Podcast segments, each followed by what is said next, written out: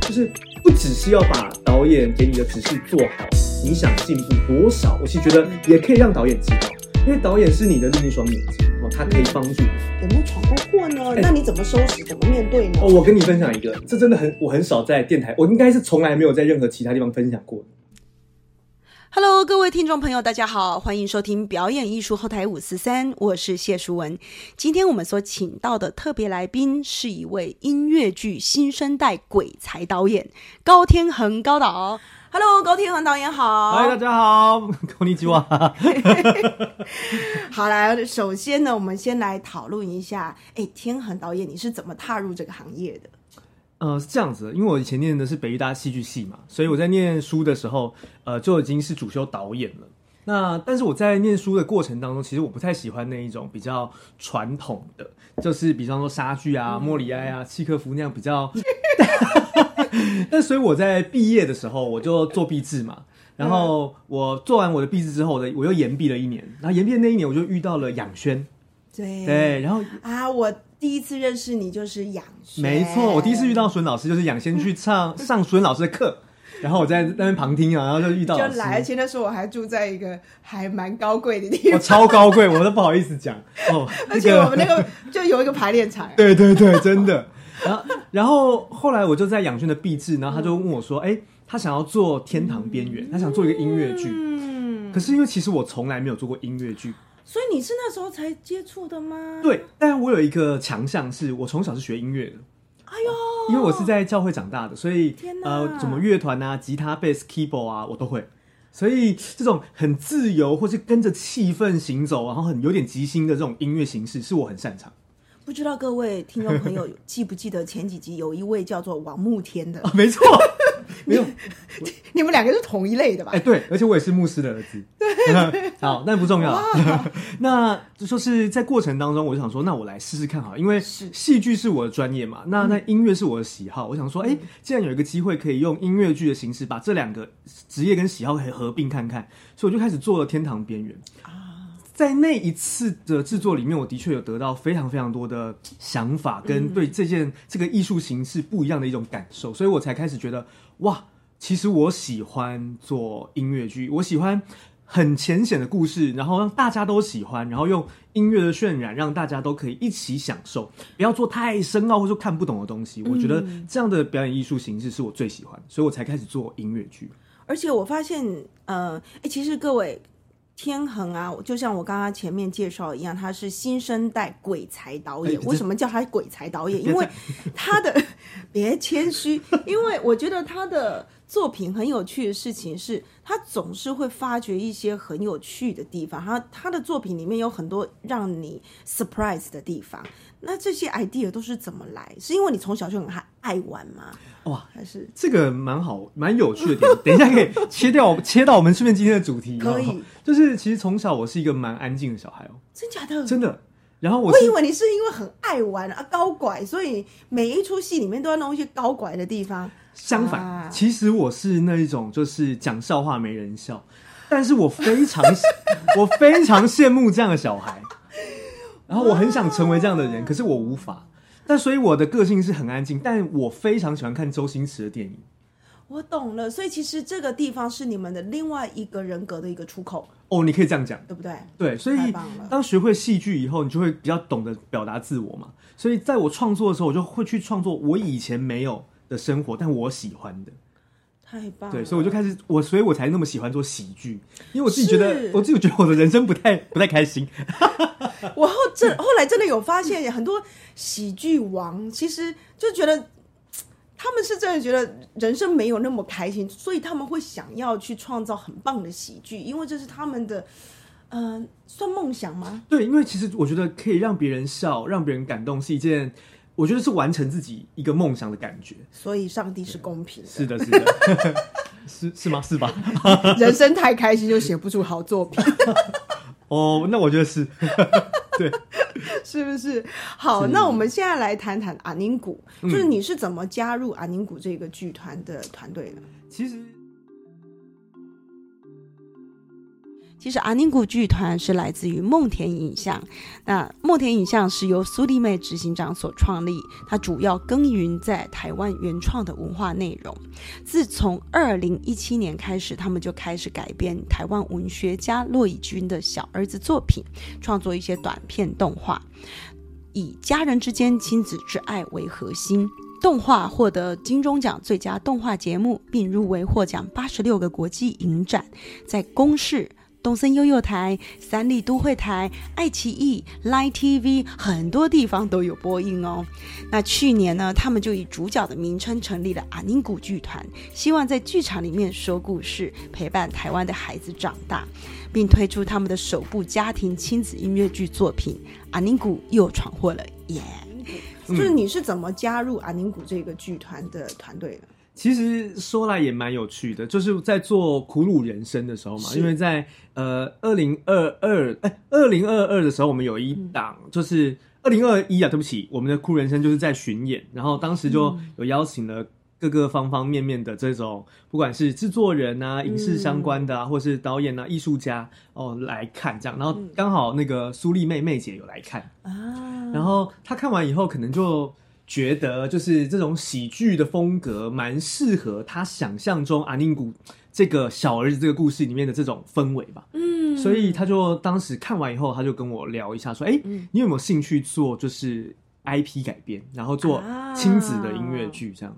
然后我想说：“哇，当然，因为其实我本身有在做亲子音乐剧，不管跟爱乐啊、AN 啊合作，其实我已经做也蛮多年，所以当我可以。”跟他合作做一个呃阿宁谷的时候，我是觉得很开心的。但我觉得阿宁谷跟之前我做的东西都有一个很大的不同点，是它是台湾的动画 IP。是。那我觉得这件事情对我来说还蛮重要，因为我们从小是看，比如说这个迪士尼啊，或者日本动漫长大的嘛，那很少可以看到台湾的本土动画。嗯。那既然看到一个这样的动画，而且他的生活啊、文化环境都在讲的都是台湾的，我们小时候也经历过的事情，所以我就觉得。哇，这是一件很有意义的事。对啊，就跟那个上一次我访问过一期是魔法阿妈嘛。是是是是。对，我觉得都是一个，我觉得现在好棒哦，我们可以有自己的动画，然后而且又有人真的把它搬上舞台。那你觉得就是在创作的时候要把这个动画变成舞台，你经历了什么样的挑战？其实我就是在思考说，我们到底是因为可能有很多种方法嘛？大家可以想象，比如说像巧虎，就是把卡通这些偶化，然后放到舞台上去。那或者是说，像我们这次挑战属于真人化的部分，是就是把呃他想象中啊，假设真的在这个世界上，在台湾有一个小朋友六年级很爱搞怪，戴眼镜，然后有点小平头，那他应该长怎样？呃，这样的逻辑把它放到舞台上去，是我这次的方向那我其实为什么这样做？其实有一个很大的原因是，我觉得。呃，我想我想要是观众看完以后可以想象，哇，阿宁古真实生活的样子原来就是这样。那我觉得这样会比贴近是哇，我来看卡通真人的卡通版还要好的感受。所以我希望阿宁古他从一个动画会变成一个真正的角色，变成一个真正的人，感觉更贴近我们的生活。是的，是的，是的。OK，那哎，这一次他闯祸了，到底又闯了什么？应应该是说，呃，阿宁古这次又闯祸了，耶就是是他的剧名嘛。但我觉得这个剧名本身也蛮有趣的啦，就是这个剧名想要知道你这一集想要 focus 在他闯什么祸。OK，那就是在故事里面，阿宁古本来就是一个很喜欢恶作剧，或者说他的想法很特立独行，然后跟一般小朋友都不一样。我们会把他定位成一般调皮的小朋友，对，所以他是一个很常闯祸的小孩。嗯，但在这个剧里面，其实要讲的就是，呃，我们其实是。鼓励小朋友闯祸的，但是我不是说鼓励他就是去犯罪哦，而是闯祸了之后，他会有更多他要去面对的，包含责任。嗯，闯了祸之后的处理，我觉得是对我们来说更重要的。闯了祸之后的处理，没错，真的，我觉得这非常有教育意义。是是是，所以所以在故事里面呢，他是真的闯祸了。那他到底闯了什么祸呢？对，因为我们大家都知道，骆雨君老师是一个作家。那就是我们所以里面有一个爸爸，就是演骆宇君老师嘛。然后他在写了一篇小说，嗯就他儿子呢实在觉得他爸爸写的太无聊了，因为由现在小朋友来看以前爸爸写的这个小说哈，就觉得太无聊，把它改。一改以后呢，发现爸爸因为才冒失没有存档，所以呢，所以小说就被改歪了这样子。那怎么办呢？那在这个过程当中呢，这个爸爸刚好本来今天是阿宁古的生日，他就要。带阿宁去买礼物的，但是因为他闯了祸呢，啊，他就不让他去买礼物了。那他就说，那反正这就是你的生日了，然后他就说：“好，如果今天是我生日，我要许个愿望，祝爸爸可以体验自己的烂故事。”然后爸爸就说：“祝你愿望成真啊！”他们两个就一起去体验了这个小说的故事。哦，对，所以算是一个呃父子的一个大冒险。然后在这里面的情节里面，其中写到了蛮多东西，包含比方说，一般我们在写勇者的故事，嗯是勇者都是一个很厉害的，只要去救公主的。嗯可是他不救其他人吗？嗯，那什么样的地方是呃城堡呢？什么地方是这个呃魔王居住地呢？就是勇者最害怕的地方。所以我们这个城堡呢就在学校。那那魔王好好笑。那魔王是谁呢？哦，因为阿尼古实在太太怕老师了，所以魔王就是老师。所以如何打败魔王呢？哦，中间有一个，我们就写了一个吐槽大会。哦，我觉得这个好有意思哦，因为你等于就是把这一些童话，它是真实搬到你的生活上，是是是，非常非常有意义。因为其实我觉得现在小朋友，我不确定他们还对于这种勇者斗恶龙的这种基本的这种勇者套路，他们还理不理解？但是对我们来说，那很重要，因为我们小时候是看这个长大。我觉得他们现在，你你你这么一包装，他们就终于懂了。对对对对对对，我希望他们可以在过程中理解。对，所以、哦所以其实这个故事也在讲说，哎，在这个过程当中，其实很多时候爸爸想的不一定是对的，有时候孩子想的是对的。但是孩子闯的祸呢，他还是要自己去收拾，他要学会面对的勇气。所以这个家长到底对孩子而言，到底是一种我要把你教育到很正确，而这个教育的方法是你不准犯错，还是你犯了错，但你要勇敢收拾？是真的哦对，嗨，那个嗯。这个确实是我们现在在教育上面，我觉得非常需要努力的一个方向。因为嗯过去有很多的家长觉得，呃，孩子是不能犯错的，那以至于我觉得我们整体的社会的竞争力是下降的。因为当你不想犯错的时候，最好的方法是什么？就是不要做，没错，不要做就不会犯错。没错，所以现在我们现在很需要让孩子们知道说他们要去做事，是让他们做事，他们闯了祸，他们犯了错，其实是可以收拾的。那我们其实，我觉得身为大人嗯也是要自己学习呀、我觉得自己也要去知道说，哦，原来我是可以让我的小孩犯错啊，我是可以勤劳一点去收陪他收拾残局，哦，我觉得这句话讲的很对，陪他收拾残局很重要，不是帮他收拾。陪他对对收拾，因为有一些老老实说，我嗯认识、我自己现在是家长，是是是，然后我就发现有一些家长哈，包括我老公这一句不可以给他听到，不可以给他听啊，反正他也不会听。哈 我觉得他们就有一种概念，就觉得说，哎，你不要犯错不是就好了吗？你嗯为什么一定要去犯错，然后还要去收拾？那不是很麻烦吗？那这个东西我们沟通了很多次，嗯他就认为说，为什么他就是可以听爸爸的话，都不要犯错，嗯然后他就觉得他的人生是这样，非常的顺遂。嗯，那就觉得我们家小孩为什么呢？就是只要去挑战一些，那有可能是妈妈的问题，是不是？是你影响了你的孩子吗？有可能他就很喜欢挑战，但是我们是艺术家嘛，没办法，对不对？所以就变成哎，又要去收拾他们所犯的错。嗯那我也是这么认为，我觉得呃要去承受孩子犯错这件事情，哎，对家长来讲是需要勇气，没。错，对，没错，真的，因为我以前不知道这个东西需要勇气，是从我跟我老公相处，我才知道哦，原来这个还需要勇气，还需要这个家长他愿意花时间嗯来陪他学习收拾残局的能力。没错。对，所以才会叫做阿尼古又闯祸了耶。这个耶指的就是你可以闯祸，闯祸了是耶，可是你要收拾完，就有点像对即兴剧的。呃，即兴剧的精神里面有一个东西，就是那个呃，我失败了，耶！哎，对对对对对，那我们不是要赞颂失败？是的，对，是要享受这个失败再成功了之后的过程。这实在太太有意思了。那在这一出剧里面，你有什么特别的创意巧思？呃，你觉得超级特别的，很想跟观众分享，其实透露一点。嗯，因为毕竟是勇者斗恶龙的故事嘛，就是勇者到城堡里面打败恶龙，救出公主，这是他的所以那个。恶龙是老师嘛？哈、不是魔王是老师，但真的有恶龙，真的有恶龙哦而！且恶龙跟舞台一样大。啊啊！哦我的天哪，哎这个看起来很精彩，各位真的要带孩子去看。嗯、所以这次其实，在舞台上啊，包含这次表演上面，其实我们都在想说，如何去创造出这个你看小渺小的小朋友勇者去对抗哇巨大的恶龙。那在舞台的这个设计上面，这次有做了一个蛮有趣的一个设计，嗯就是大家会一起，包含观众一起来对抗这个恶龙。对，那这个呢，我们就加入了一个摇，好精彩哦！对，我们加入一个摇滚元素。嗯所以呃，你会发现说，哎，在海报上面呢，有一组呢是阿尼古他们是穿摇滚服装的，嗯，对，那这个摇滚服装其实就从出自他的动画里面，就是阿尼古其实是有一个社团，然后他们的社团去参加摇滚比赛，那他爸爸妈妈一开始都不同意。对，但对他来说，摇滚也对我来说也是啊。就这次我们的音乐剧嘛，毕竟一定会讲到音乐，所以我们的音乐风格都是从比较摇滚的这个概念下手，包含在对孩子，比方说犯错以后反抗，嗯或是说去面对，这我觉得这也是很有摇滚精神的。真的，没错，对。然后既然是摇滚呢，所以呢，在现场呢也会创造一个魔幻的时刻，就像是演摇滚的演唱会一样，会带大家一起高歌，然后呐喊，然后跳舞这样子。哦，对，所以是一个互动性很强的亲子音乐剧。那那那那个摇滚的部分，他们都在唱什么？我好好奇。哦，我有讲一个最简单，大家一定都听过的，比方说 We Will Rock You，对不对？这种的，全部当你整个剧场一起咚咚啪咚咚，哇，那个真的很热血。就是给你力量，没错他的歌词里面都是充满力量主要是是反抗的力量嘛？还是就是活出自己的力量应量？该是面对的力量。面对的力量，是的，超赞的，真的真的。那呃，天恒导演，你在剧场经营这么多年，嗯是是。那在导成人剧跟儿童剧的嗯技巧上面，或是心情上，你有没有什么不同的感觉？其实这个东西对我来说，其实我觉得是一样的。只是我觉得，应该说，这个世界上有很多故事，我都想说。嗯但有的故事适合小朋友，有的故事适合大人。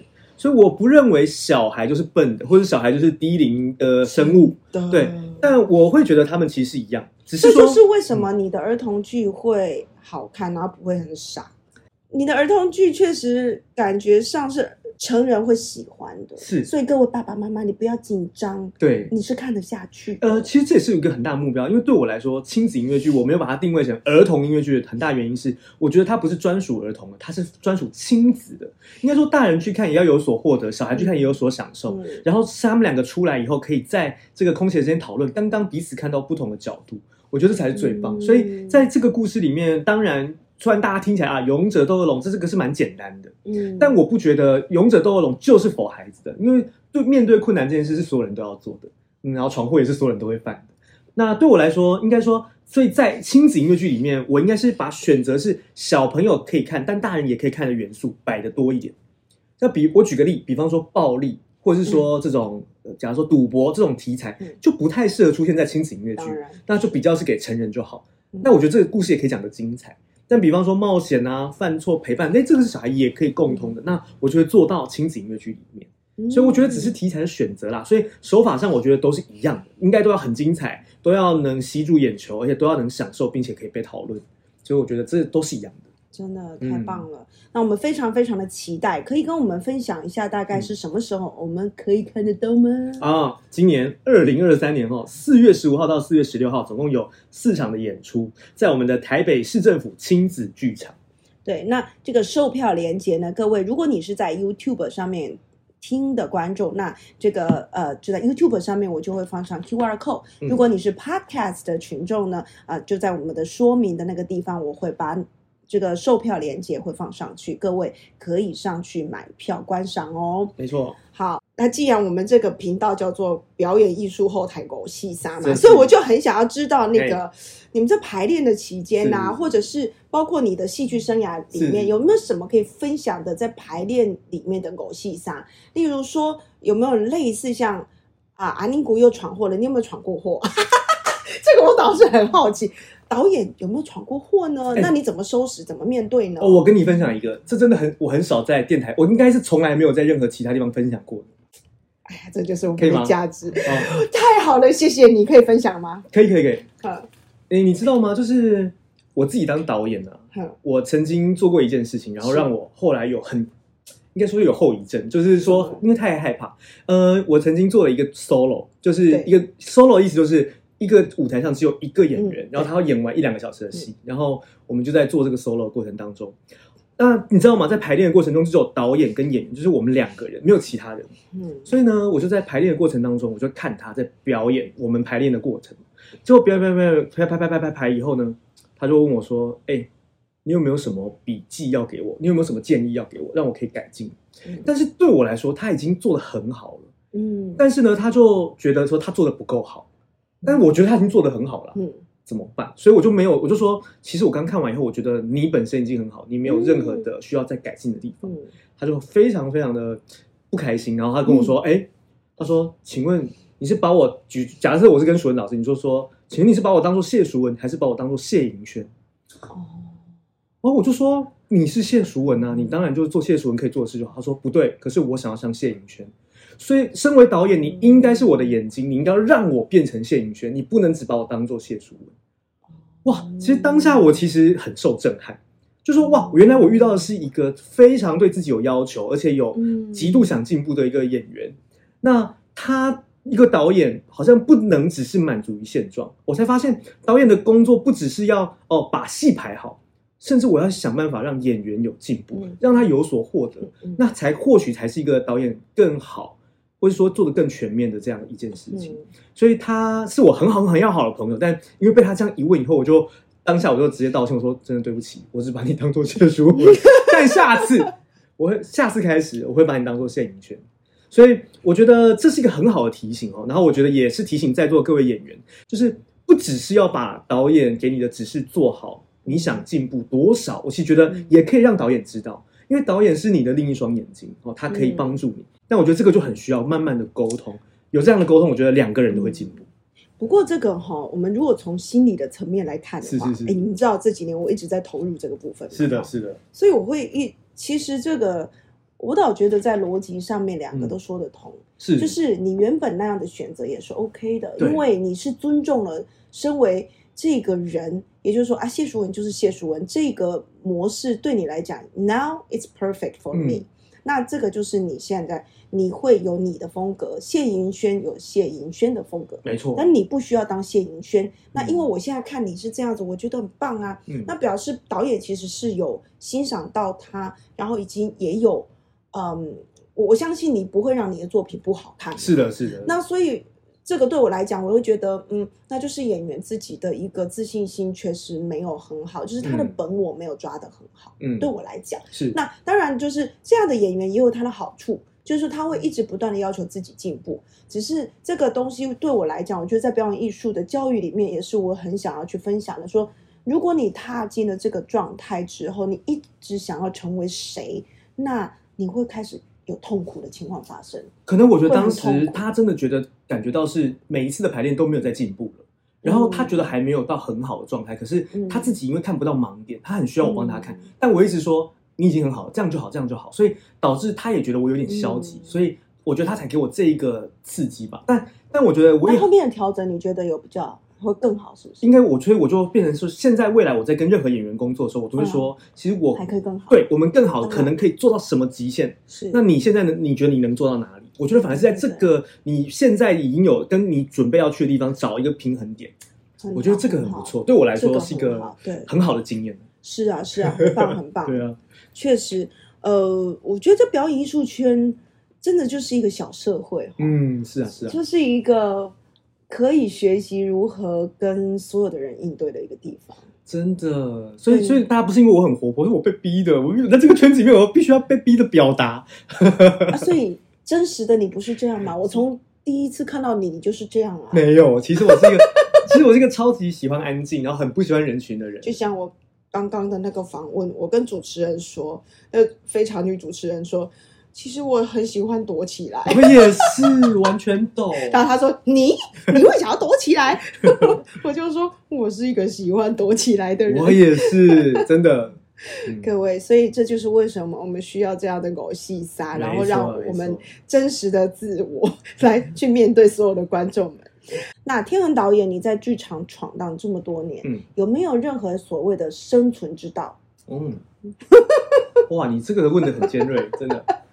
我要说一句话，就是我觉得生存之道就是要你要对你自己，首先我觉得对自己一定要有自信，但是我觉得对于新的东西绝对不能抗拒。嗯然后要在学习的过程中，然后也提出你自己觉得对的事的事物跟想象，然后一起往前走。我觉得这才会是你生存的样子。呃，我讲个简单的例子好，就是说你一定首先你要有有足够的实力，你才有办法去证明你自己，你是可以做到六十分的。对，但是有剩下四十分，每一次因为不同的合作，所以有可能有嗯很多不同的可能性。嗯但是你一定要学会接受别人的建议，或是说嗯接受新的事物。比方说，我们前阵子疫情的时候，我们不就会有线上的那种问题嘛，就说错哎，剧场人大家都在想说要不要走线上，是要拍给线上人看吗？但有一部分人会觉得说。不要，剧场就是现场的，我就是只要演给现场人看。真的，呃我觉得这个就是基本盘。但是那但是你看嘛，现在世代就是在转变，科技在进步，嗯你不可能逃离线上这件事情。嗯所以对我来说，我就是会觉得，我如何保持剧场的那个美好，那个比如说相处的那一瞬间，或者是说及当下性，但是又能透过网络的这个载体去传播。我两个都能兼顾到，有没有可能？我知道到现在大家都还没有一个很完整的解决方法，可是这就会是我一直很想努力的。所以，比方说我们最近呃，其他一个作品叫做《精酿小酒馆》，最近刚卖完，嗯明天刚好明天要在这个影院上线。你要不要也顺便宣传一下？呃，其实就是说，精酿小酒馆就是这个票很难买嘛，大家都秒杀。那现在就有一个线上版哦，然后这个拍的线上版呢，跟我们通常看的这种公式表演厅的概念不太一样，是。它是用一些比较电影的逻辑去拍摄的，但是是我们现场演出的时候拍的，所以我们那时候出了八台机器，嗯包含悬吊、悬臂，所以用很高规格电影的概念的器材去拍一个剧场的现场音乐剧的演出，然后让它可以在电影院被播放，这是我们一个全新的尝试啊！哦，只要 Google 就是精酿小酒馆线上版就会看到了，嗯，然后它会是一个单次付费，然后很便宜，一个电影一呃六二九九了。就是一个电影票的价钱，但你会看到一个完整的音乐剧演出，但是它的拍摄方法是 for 影像的观众。嗯，对，我觉得这个就是我们一直在尝试，也是我觉得呃想要试试看的地方。嗯所以我觉得我能生存下来，主要是累积了我自己原本我会的这个音乐剧啊、剧场啊、导演的这些东西，但是我也不抗拒去跨界、去配合或去尝试新的东西。我觉得也只有这样子才能持续的走下去，否则很快大家会做这件事的人是越来越多了。是是的。好哦，那我们今天非常谢谢天恒导演的访问。那最后呢，麻烦天恒导演送给我们的观众朋友一句话。哇，好，呃，那我就送一句金老师曾经说过的一句名言好了。好，没有人是怀才不遇的，有才一定遇，但是不遇的话，一定是你态度有问题。那我送给大家，我意思就是说，我希望大家坚持下去，不管你喜欢的是什么东西，嗯你只要愿意努力，一定会被看见。那如果你一直觉得你自己怀才不遇，那是时间还没到，除或是你态度有问题，你一下就放弃了，或是你不够坚持，或是你与人为恶的话，那当当然你就不会被看见。或者是喜欢躲起来，我觉得就算喜欢躲起来，也会被看见。没有啦。确实，如果你喜欢躲起来，然后你又没有想要去，嗯，跟这个喜欢躲起来的自己去做一些对话的话，是的是的确实你就真的会躲起来。嗯，那有些人确实是这样，然后就会开始又怀才不遇。我想说，你又不去给别人看见，那人家怎么会知道怎么去找你？是的，是的，是的，所以坚持很重要。真的好，我们今天非常谢谢天恒导演给我们的这个金句，记得记得要去买票看《安妮谷又传话喽》，耶！耶！谢谢大家，拜拜，拜拜。